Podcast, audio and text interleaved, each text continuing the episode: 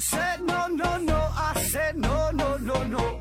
You say take me home, I said no, Perignon. You said no, no, no, I said no, no, no, no. No, no, no, no.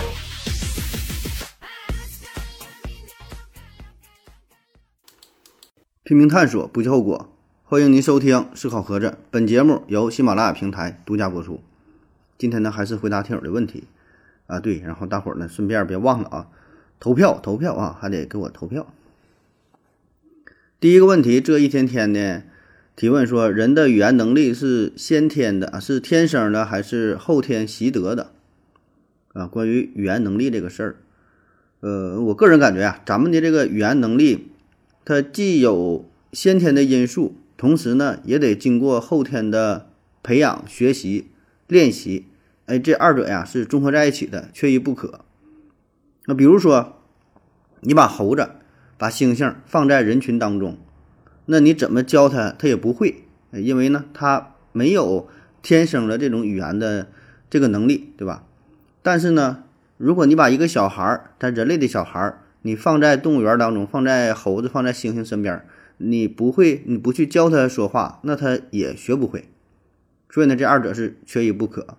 那您看，有一些先天性的呃耳聋的人群，那他就听不着声嘛，那他学习语言就非常的呃吃力，对吧？所以呢，这个就是人的这个语言能力，我觉得你看有先天的，哎，也有后天的，就相当于软件和硬件一样，就像你这个电脑，你得有这个硬件儿，你东西你得存在哈，有有这种能力。那么在这个基础之上，你再进行呃软件上的开发，那，么软件硬件一结合，啊，才能变成我们人类的这个语言的能力。下一个问题，刘司机牛逼提问说，何总，台风的名字啊，都感觉奇奇怪怪的，那台风是如何命名的？啊，台风命名这事儿，这个，呃，您是新听友吧？这个，嗯，咱以前专门讲过呀，专门聊过一期关于台风命名这个事儿啊，你可以回听一下。我简简单说几句，就是台风这个名字呢，是由呃中国、日本、马来西亚、菲律宾、泰国等等吧，就是经常遭受呃台风影响的国家和地区啊。为啥说地区？也包括呃台湾呐、香港啊，啊、就是这些国家和地区啊，大伙儿坐在一起给这个台风呢起名。一个人呢，就是一个国家或地区呢是提供十个名字，这个名字呢是可以循环利用的。比如说咱们中国哈，咱咱提供的十个名字有这个龙王啊、悟空啊、玉兔啊、海燕呐、杜鹃呐，哎，就是每个国家提供的这个名字呢，都是呃有一定的色彩，就是国家的特色彩、文化的色彩，哎，就是每个每个每个提供的国家提供台风名的这个这个地儿啊，您自己选，愿意用啥呢就用啥啊，什么循环着这么用，轮着这么用啊，第几号台风？就就是就按按照这个表，按照顺序来，啊，但是说如果这个台风造成的呃后果影响比较严重的话，破坏力很大的话，那么这个名儿就被开除了，哎，换一个新的名儿。比如说这个龙王，哎，造成很大的破坏，后来呢就被海葵取代了，还有这个海燕，啊，这不挺有名的吗？后来呢被这个白鹭取代了，啊，这个咱之前专门讲过，你回听一下吧。下一个问题。嗯，欢乐不倒翁提问说，乒乓球横板拿拍为什么会慢慢取代直板拿拍？奥运会单打冠军与大满贯的关系，十位冠军，十位大满贯，中国九什么？这个问题没问全哈。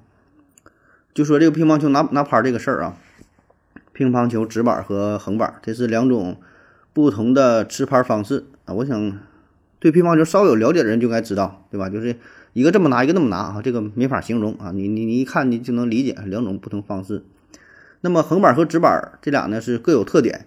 呃，因为我之前是在咱们省队打过几年比赛哈，稍微了解一些啊，跟跟跟您分分享一下。那对于初学者来说呀，横板和直板呢，呃，差别并不大啊，因为你 反正都不会嘛，对吧？从头学起啊，对吧？这都都一样哈。那么现在来看哈，说为什么这个呃直板这种方式就是逐渐被淘汰了？呃，现在国际上主流的应该是横板居多吧？那其实呢，这个也还是一个真就是一个就是渐进的过程。呃，一开始呢还真就是直板比较多。你看啊，呃，比如说刘国梁啊、马林、王浩，啊这几位呢，他都是直板的。那再后来呢，是横板居多，张继科、马龙、樊振东、李晓霞、丁宁、刘诗雯、张怡宁、郭跃等等哈，就是你看越新的这些队员，现在基本在基本还活跃在赛场上的，不管咱国内的还是国际的，哎，你能说出来的这些大牌明星。嗯，更多的呢，还真就都是横板儿，哎，所以呢，这个是有一个逐渐转变的过程。那说这个直板的特点呢，就是可以更好的利用手腕子上的技巧，手腕的技巧比较比较多，比较灵活，比较细腻，对这个小球啊处理的更好，控制的更好，比较适合这种呃近台近台作战，哎，近台作战能力更强，这发球呢也是强于横板啊，这个呢是他的这个优势啊。就灵活这一点，那最突出的就是前三板和这个正手大力爆冲，这个时候他的进攻能进攻能力比较强，这是他的优势。但是呢，直板的优势，呃，直板的缺点呢也很明显，呃，也比较致命，可以说就是这个反手啊，反手反手球处理不好，呃，就是顶多是只有这个招架之功，没有还手之力。你打反手的时候，只能把这个球给推挡过去，嗯，但是你这种这种威力啊，进攻威力不足。啊，所以你，反手是他的弱点。那么咱咱再看这个横板，横板的握拍方式就是更稳定一些，呃，作战面积呢相对呢也会更大啊。虽然灵活性吧是是差一些，但它作战面积大，防御面积大，特别是反手球的处理很有优势。嗯，不但能防，哎，还有进攻的属性啊，这个力量是很大的。所以你看这个乒乓球比赛哈，你看拿呃横板的反手进攻，基本呢这优势就非常大了。那么再有就是这个横板的正手和反手，它在比比赛过程当中，这个就是切换也比较容易啊，变换的比较快，步伐移动的步伐，呃，要求也不是那么高。你看，要是直板的话，这个脚步哈一直在动，哎，一一直左右来回动啊，而这横板就不用啊，因为它进攻防守面积都很大嘛，所以这个对于脚步的要求比较低，这个对于体能消耗来说也能小一点儿。嗯，这里边还有一个事儿啊，就是嗯。这个这个换换换球啊，换球的事儿，小球换大球啊。二零零零年的时候，国际乒联乒乓球比赛，呃，改用了直径四十厘米的这个乒乓球，原来是三十八，呃，四十毫米好了，四十厘米，足球了，四十毫米，原来是三十八毫米，换成这个四十毫米了。呃，小小小球小球换大球，其实这个也是针对于咱们中国，就是乒乓球太强了嘛，所以呢，国际乒联就是反复的改革呀。整了一些新的举措，就是想限制咱们的优势啊，但是很难，它也限制不住啊。那么这个改革呢，也是对直板和横板这个改进呐，呃，起到了侧面一个促进的作用啊，就是它它它这在一定程度限制了直板选手优势的发挥，限制了球速啊，还有这个直板呃正手的侧力侧翻侧身的这个大力爆冲。那你看，曾经这个乒乓球界，曾经这个直板王是刘、马、许、王啊这几个人。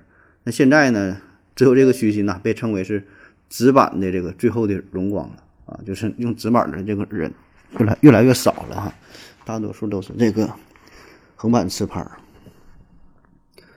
下一个问题，思考柜子提问说：“嗯，何总你好。”问个问题，有人说色盲眼中的世界也许是真实的世界，我们正常人眼中的世界呀是经过眼睛过滤掉的，不是真实的世界。您对这个事儿怎么看？这个我怎么感觉最近每期都会回答关于色盲眼中世界这个问题啊？这个反复说过很多次了。我我的个人想法就是这样，就是咱们每个人看到的世界呀，都不是真实的世界，谁也没法感受到真实的世界。呃，因为啥呢？我们每个人的感觉都很有限，我们对于这个世界的感知，它它有很强的主观性，就是这个呢是完全依赖于我们个人的感受的器官，那就是啥？你的耳朵、你的眼睛啊、你的手，你去触摸、你去闻这个味儿，依赖于你的感受器官。所以呢，不管是色盲也好啊，还是我们所谓的这个正常人哈，你感受的都不是真实的世界，都是经过你这个器官加工的，而且是非常有限的啊，只是这个真实世界的。一部分，啊，这个就别再问了哈，就是就是我个人感觉就是这个道理啊。下一个问题，医生由你提问说：何总好，我想问一下，鄙视链真的普遍存在吗？为什么会这样？这个都没听过以前节目吗？这个鄙视链专门聊过呀，专门聊过呀，自己会听一下。下一个问题，欢乐不倒翁提问说：如何看待中国人代表呃其他国家参加奥运会啊？是卖国贼吗？啊，这还是关于一个体育这方面的事儿啊。嗯，中国人。你这个里边说的中国人应该是指的就是华裔呗，对吧？就是从血统上来说是中国人，但是他改了国籍了，对吧？要不然也不可能参加奥运会，不可能代表国的国家，别别别的国家，对吧？就是华裔啊，然后更改国籍之后，代表其他国家参赛啊，甚至说还会获得奖牌、获得金牌的嘛。这事儿我怎么看哈？我觉得这无所谓啊，就就是无所谓对错好坏，对吧？这个咱没法儿。过多的去评论也没有必要去评论，因为这是每个人他个人的选择，他有这种权利，对吧？他他他他愿意干啥干啥，这个就像人家想吃一碗麻辣烫还是想吃碗面条似的，这随便怎么去做都可以，更谈不上是卖国贼，对吧？就像你你你吃了一个日本的快餐，那愿意吃啥就吃啥呗，对吧？咱也不能叫你吃这个。这个国产的这这个东西，对吧？这是他有一个自主选择的权利啊，更上升不到说卖国贼的这个层面哈。我个人感觉是这样的啊。那么咱说一说这个背后的原因哈，为啥有人选择这么去做？老三在国家在国内待着不好吗？那这个呢，就是有一些体育项目，咱们中国呀非常强盛啊，太强盛了，所以没办法，只能出国了。就刚才说这个乒乓球这个事儿，那如果呃，你在中国发展的话啊，确实机会很少，竞争很激烈，甚至说你上不去上不去场，对吧？你更更更谈不上说参加奥运会这种国际大型比赛。那么，如果你到了其他国家的话，大伙儿会很重视你，把你当块宝，不但有上场机会，呃，甚至说还能获得一些名次，对吧？还有丰厚的回报，这叫名利双收。然后呢，同样也同同样也能实实现这种这种。呃，自我自我价值嘛，对吧？这个马斯洛追求说这个金字塔一样，呃，名利有了之后，不得实现自我价值？我这就挺好的。那你说说，如果你是在中国国内打乒乓球，你打了一辈子上不去场，要名没名，要利没利，然后呢也上不去场参加比赛，你也获得不了名次，什么也没有，对吧？毫无存在感，那就出国，那不也挺好嘛？对吧？有啥不好的？那换句话说，你看有很多外国的。就是二流的、三流的足球运动员来咱中国踢踢咱们的这个这个比赛，嗯，加入男足这个比赛，常常有进球，还有钱，对吧？还出名，还有个人成就感。那你踢球不就为了进球，不就为了赢得比赛吗？对吧？那就感觉挺好的。包括说 CBA 也有很多外援呢，那都是啊，他在 NBA 上不去场，或者是说年岁大了来咱中国，对吧？那不道理是一样的。我觉得这挺好，就个人的选择嘛，对吧？而且说，咱再上升到整个体育赛事来说，我觉得这也是一个好事儿啊。如果说某一个项目你一家独大的话，那别人就没法跟你玩了啊，那有啥意思了？所以呢，通过这种方式也算是一种人才输出，可以互相带动一下，对吧？你这国家足球厉害，那来咱这踢，对吧？这咱乒乓球厉害，去你那打一打，这个就可以带动。相应的这个比赛项目，促进这个发展，所以呢，我觉得这个对于整个体育赛事来说，这还是一个好事儿，对吧？互相学习，是吧？有促进的作用啊。所以这事儿，我跟我感觉，体育就是体育啊，就是咱纯粹一些啊，别把这个上升到政治层面啊，跟这个卖国，我感觉一点关系也没有啊。当然，这是我纯个人的理解啊。呃，每个人理解是完全不一样啊。这个你你你可以也可以把它当成卖国贼啊，这个无所谓啊，咱也不 不抬这个杠啊，对吧？都是个人理解。下一个问题，向阳撒尿见彩虹提问说，请问啊，牛、猫、狗的毛都有花色，呃，但比如一个红头发的人和一个黑头发的人结合了，那么他的孩子的头发会呈现出红黑两色嘛？为什么没听说过天生头发有多种颜色的人呢？这个事儿还真就挺有意思啊！你这个一问，我还我也没太想明白啊。我查了一些资料，跟你跟你问这个问题不知道有没有关系，我随便说一说。那首先，这个头发呀、什么毛发呀、身上的这个皮肤啊的颜色，保证是跟进化有关。那你看动物为什么会形成各种各样的花纹呢？呃，最主要的就是出于这种保护的目的对吧？最典型就是斑马嘛，的黑白相间，你看着感觉这不挺醒目的吗？啊，其实不是这样啊。你要是在这个草原上，特别是奔跑起来，啊，这是一个很好的呃保护的颜色啊，非常利于它的隐藏啊，不不容易被其他动物发现啊。那包括说狮子、老虎，你看它这么大的动物，这么厉害的动物啊，它这个这个皮肤的颜色哈。那皮毛的颜色也是很贴近大自然的这种颜色，就是草原草地这个颜色。因为啥呢？它可以更好的去偷袭别人啊，也不是也不容易被其他动物发现。所以这个就是咱大自然进化的结果。那我们人类，咱人类的头发啊，咱人类头发这个有啥用哈？嗯，首先呢，这是一个保护的作用，是吧？比如说是受了一些打击之后，头发呢对于大脑有一个保护的作用，有个缓冲的作用。然后呢，还有啥呢？就是散热的作用。对吧？那你最早人类是诞生在呃出生在这个这个非洲啊，都从非洲走向世界各地嘛。那在非洲就非常热，日照呢非常强烈啊，又有这紫外紫外线啥的，所以呢这个时候的头发哈，一个是散热，一个是保护啊，还有呢这个头发就是黑色的，因为这黑色素呢可以呃很好的吸收紫外线，还起到呢一定防御的作用。那么从非洲走出之后，到了高纬地区，哎肤色呀。头发呀都开始变，你看原来那非洲人头发和皮肤，它基本它都是黑色居多。那到了高纬地区，到了欧洲啊，到到了到了两极，甚至说这个时候呢，紫外线对人体的伤害就不那么严重，反而呢，我们需要这个阳光当中的紫外线，因为啥呢？这个可以帮助体内呃合成维生素 D 啊，咱不说嘛，没事出去晒晒太阳，哎，对身体好嘛，促进钙的吸收嘛。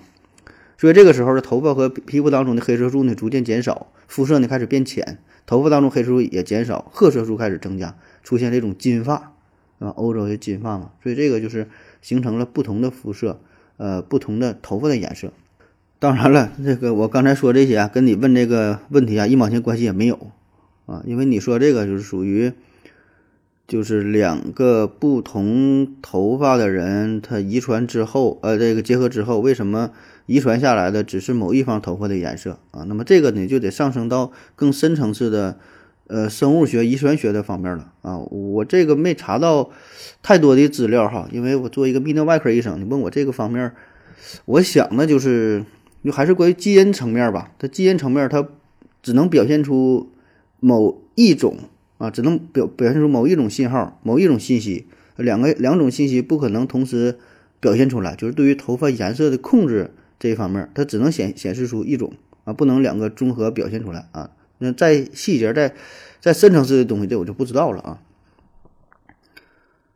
下一个问题，这一天天的提问说，经常在网上呃看到有朋友说自己家乡的一个三四线小城市的消费比一线城市还高啊，怎么解释这一反常现象？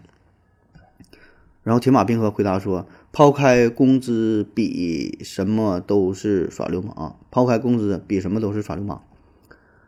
啊，说这个消费的事儿啊，说消费哈，有的说三四线小城市比一线城市还高。这个吧，我觉得这里边呢涉及一个事儿，就是呃相对的比较和绝对的比较。啥叫绝对的比较？那比如说北上广深，那这是一线城市。那么你在这些城市买一个茶叶蛋，比如说哈两块钱一个。啊然后呢，你在你你你你家买这个茶叶蛋啊，一块钱一个，那自然就是人家这个地方的更贵，对吧？那如果说你家你三线小城市，你家这茶叶蛋卖五块钱一个，那就是你比人家北上广深这个消费水平高，这个就是绝对的比较啊，就是不考虑其他任何因素，单纯就某一特定的物价进行来比较的话，对吧？就看谁贵，那谁消费水平就高呗，对吧？那当然，我觉得这种情况吧，并不多啊。你不能说完全没有，但我觉得并不多啊。总体来说呢，还是人家一线大城市物价更贵，对吧？消费水平更高。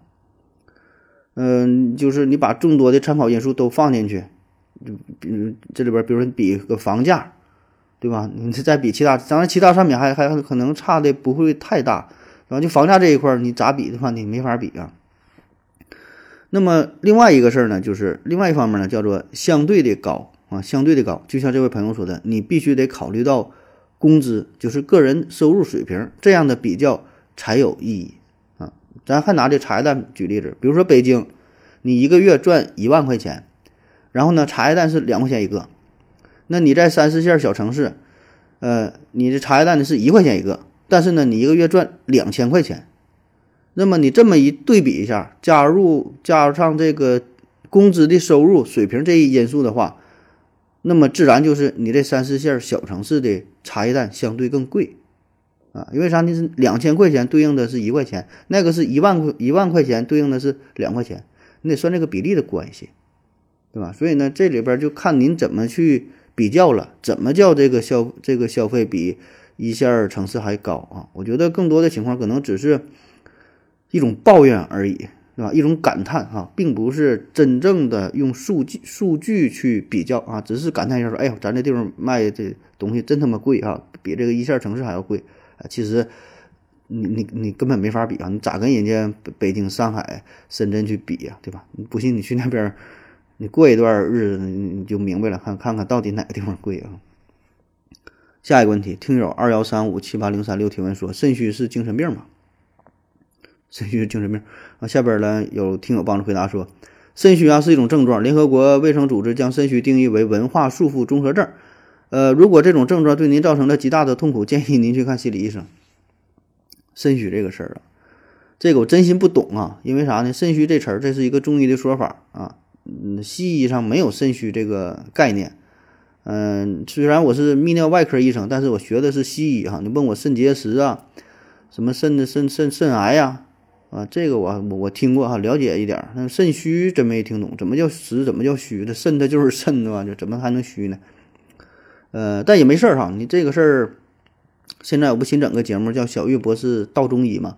我现在我就想学一学中医啊，跟这位呃中医博士啊学习一下，研究一下。所以呢，你这个问题也挺好，也挺有代表性啊。我我可以在。另外，在这档节目当中呢，提问一下，大伙儿呢也可以关注一下，叫小玉博士道中医啊，小玉博士道中医。下一个问题，关爱点点协会提问说：何子老师，请问现在文物鉴定对于年代有没有一个绝对权威的方法？呃，就是说这个方法鉴定出来的年代绝对不可能造得了假啊？我看很多影视剧里边对碳十四的。测定啊，都可能用什么辐射照、辐射照射造假。关于文物鉴定造假这事儿啊，这个咱以前也是聊过嘛，聊过那个那个日本的叫什么来着？工藤新一不叫工藤新一，日本那个造假那人叫啥名忘了哈。这玩意儿我这节目讲完我自己也记不住哈，就讲的那个造假这一块了，他那个。造的更狠，他没有什么技术含量哈，就自己先埋上，第二天挖出来，叫啥来？我真想不起来了。说这个碳十四吧，说碳十四测定，碳十四测定呢，它这个碳十四吧，它没有这么万能哈。碳十四测定它是啥呢？主要是针对于呃生物啊，或者说是有机物，哎，就是这种生物材料，呃，这个碳十四呢，它才有用哈。一般呢是就对于那种。史前的这种考古用的比较多，就是鉴定这个这个东西死多长时间了，在哪个年代啊？第一，它得是有机物；第二呢，也是适用于的比较久远的。你要离得太近的的话，你拿个民国的东西，对吧？拿个拿个晚清的，你这玩意儿鉴定这个意义它并不大，就是它这个误差会很大的啊，它可能很可能会超过了整个一个。朝代一个皇帝执政的时间啊，你拿东西一鉴定出来，这个是康熙的还是乾隆的还是雍正的，他根本他鉴定不出来啊，所以这个都是适合比较久远的哈，就是几万年前的才好呢。哎，这个这个是碳十四啊，而且说呢，咱说它为啥是鉴定这个生物呢？就是就是它它这个什么原理啊？就是生物它存活的时候，它得对大和大气进行碳的交换。植物有这光合作用，动物呢得吃东西，你不得有这么循环代谢嘛？那么这个碳十四呢，在大气当中它不断的形成，所以呢，存活的生物它会呼吸呀，它会吸收新的碳十四。那么一旦它死亡，它这种循环它就停止了，所以呢，体内的这个碳十四呢就会不断的衰变，不断的减少，的没法再更新，它是这个原理。所以呢，你说你拿一块你家的这个桌子，拿一个什么东西，它很难去鉴定啊。那么我们推算呢，也是通过推算它这种衰变的程度，哎，来看看它这个是什么年代啊？常见的，比就是说，这个木材呀、木炭呐、骨头啊、毛发呀，哎，这些呢是可以通过碳十四来测定、推算出它的年代。那当然了，对于这种瓷器啊、书画啊，呃，有一些木质的、泥土的这些东西呢，这里边比如说有这个微生物的这个死亡哈，这这也有一些这个有机质的东西的存在。那么呢，也可以间接的呃测算一下它的时间啊。当然，这个东西这个误差就比较。就比较大了啊，精准精准度它没有那么高，前后可能会差上几百年啊。而且说呢，它测的这个东西的不是你这东西是咋说呢？比如说这个椅子哈，它测的算出的不是这个椅子是什么时候呃制作形成的，而是它测的是这个椅子的这个木材是什么时候成为这个木材什什么时候来用？就是你这个它这椅子，你可以这个这个木头，比如说是是五万年前，你这椅子。那你是两千年前做的，三千年前做的，那不知道啊。这个碳十四是是是是推算不出来的啊，不知道说明白没啊？所以呢，这个碳十四吧，它这个呃是非常非常有限的哈，精度低，然后呢，应用的范围呢也是比较窄啊，所以这个它起不了什么太决定性的作用。所以这个这个碳十四呢，对于文物鉴定来说，它只是一个辅助的。手段哈，根本不是一个万能万能的万能的法宝啊，所以这一点可能是那给我们带来了很多的误解了吧？我们觉得碳十四是万能的，什什么什么都能测啊，这这么这么先进的技术，它完全不是这样的啊！甚至说咱现代人也可以使用古代的木材来制作一个器物。啊，那么这个时候你测，哎，这东西挺古老的，实际上它不是，根本不是西周的，它是它是上周的，它上周做的，那碳十四它测不出来，它测的只是这个这个木材的这个这个时间啊，测的这材料的时间啊。那么还有一个关键的问题啊，就是造假这个事儿，造假这个事儿，它怎么造假呢？这个碳十四，它测的也并不是碳十四本身的含量，而是说啥呢？呃，它的一个相对的浓度，测这个碳十四和碳十二它俩浓度的比值，所以呢，这里边吧，你就可以做手脚了啊。当然，一般化学条件下不可能改变碳十四啊，不能让它加速衰变、减缓衰变啊，这个衰变是固定的。但是呢，这个碳十二啊，它是可以进行加工处理的。最简单的，你用火烧一下，那么碳十二跑掉的就比碳十四要多，对吧？所以这里边这一下子碳十四的含量就相对比较高。啊，那么这个测算的这个年代一下能差个几千年，嗯，这也很正常了啊。这个可以参考一下哈，有一本书啊，有有一本有一个文章哈，叫《碳十四技术不是文物考古的万能法器》啊，叫呃，这是高蒙和先生啊，他的这么网上有个这么文章哈，你要关注这一块呢，你可以看一下。下一个问题，凉凉 LG 提问说，人类相对于远古时期的生命。延长单单是因为物质水平和医疗水平的提高吗？假使两万年前的人穿越到了现代，呃，享受现代的医疗和物质水平，能够活到现在人类的平均寿命吗？就说这个人类寿命的事儿哈，就咱今天这题目，人类寿命为什么不断的延长？那咱的寿命哈，你看古古话叫啥？人生其实古来稀啊，就是寿命生命确实很短暂啊。那曹操感叹说：“对酒当歌，人生几何？”啊，就是太短了，哎，活到七十岁那都那都算长啊。你看古代那些皇帝，康熙算是长寿了，六十九啊。汉武帝这七十一，那在皇帝当中能过七十的，好像他没有几个啊。皇古代皇帝其实死的都挺早的啊，很多就是二三十岁啊。那你想想，古代皇上他保证吃的好，用的好啊，还有什么各种御医、各种保健措施，但是这个寿命还远远赶不上咱现在的平均寿命。咱现在平均寿命都已经七十多岁了吧？日本多好像八十多了已经。咱可以比较一下哈，在原始时代，人的平均寿命只有十五岁，呃，青铜时代平均寿命呢是十八岁。当然这是不完全统计啊，这青铜时代这里边调查的主要是希腊地区。然后呢，公元前五十年，呃，罗马地区呢平均寿命是二十岁。到了中世纪，呃，英国哈，英国的平均寿命是三十三岁。那从一六八七年到一六九一年这一段哈，调查的数据呢是平均寿命是三十三点五。到了一七八九年呢，平均寿命是三十五点五。你看这个时候基本都没有什么变化，一直都三十多岁。呃，那在一八三八年到一八五四年，英国和威尔士地区平均寿命是四十点九岁。一九零零年到一九零二年，美国人的平均寿命依然还只是四十九点二岁，还没到五十岁。一九四六年，啊，美国人平均寿命呢是六十六点七岁。那直到一九七六年，美国人的平均寿命才达到了七十二点八岁。所以你看，就是在二十世纪开始吧，咱也就最近这个一百多年，咱的这个平均寿命啊，才算是步入到了五十六十这个大关。其实以前它一直都是二三十岁左右啊。那咱们国家的平均寿命，你看也是啊，越来越长，特别是最近这几年提升的非常迅速。那解放之前。呃，一九七八年比解放之前就提升了三十多岁。那么人类的寿命这个增长有什么特征哈？欧洲呢，在一八五零年之前，平均寿命增长的非常缓慢。哎，一八五零年之后啊，这是一个大转折。呃，以前呢，一百年间增加了三十二岁。呃呃，以后的这一百年间呢，是增加了三十二岁，就是从这个一八五零年之后啊。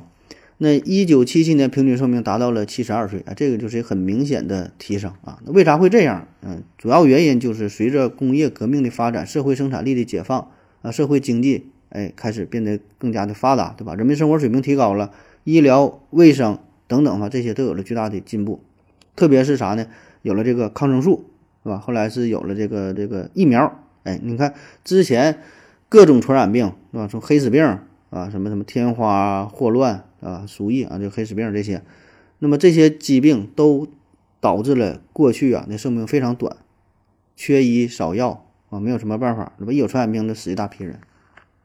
所以呢，也就是最近这个一百多年儿啊，生产力提升了，经济技术这这这个水平提高，是吧？物质生活也是变变得丰富，大伙儿能吃得起、喝得起，以前可能连干净的水都没有，对吧？那么再加上。咱受的教育、知识水平提高，卫生健康的观念提高，所以呢，这是一个综合的因素吧，综合的因素啊，所以不是说单一的某一个方面，就整个咱们人类，呃，生活水平提高，整个这个文明在进步，导致我们这个寿命啊是变得越来越长啊。那从世界范围来看，世界各个地方，呃，经济技术发展的水平呢也不太一样，呃，东亚呀。欧洲啊，北美呀，澳洲，这个是工业化水平比较高的国家，对吧？这个经济技术水平也是比较高。那么这些地区的人类的寿命也是，嗯，增长的更为明显啊，都比较长寿。而你看其他一些地方，就比如说非洲，它经济不是那么发达，所以呢，你看它的平均寿命还是相对比较低。你说这很明显的，就是跟一个地方的经济直接相关的啊。那么从这个大数据来看。世界上绝大多数的国家呢，呃，现在这个增长的速度其实都是越来越慢。你到了八十岁，你你想就六十到八十可能长得比较快，你从八十想长到一百，这个就很难了啊。所以这个是，呃，已经到达了一个瓶颈啊。除非是说有一个突破性的进展，可以攻克一些，就是比如说肿瘤啊，呃，高血压、糖尿病啊，心血管疾病啊，啊，就这些慢性的疾病之后，咱这个。寿命啊，才能再有一个明显的提升，对吧？因为因为你啥，不像以前那些传染病，现在基本都被大大的控制住了，对吧？所以下下一个可能就是关键点，就是一个肿瘤，一个慢性病。那这个你要解决不了，人的寿命基本可能也就是差不多也就这样了啊。那好了，今天节目就这么多哈，感谢您各位的收听，谢谢大家，再见。感谢您的聆听，如果您也想提问的话。请在喜马拉雅平台搜索“西西弗斯 FM”，在最新一期的节目下方留言即可。欢迎您的参与，我在这里等你哦。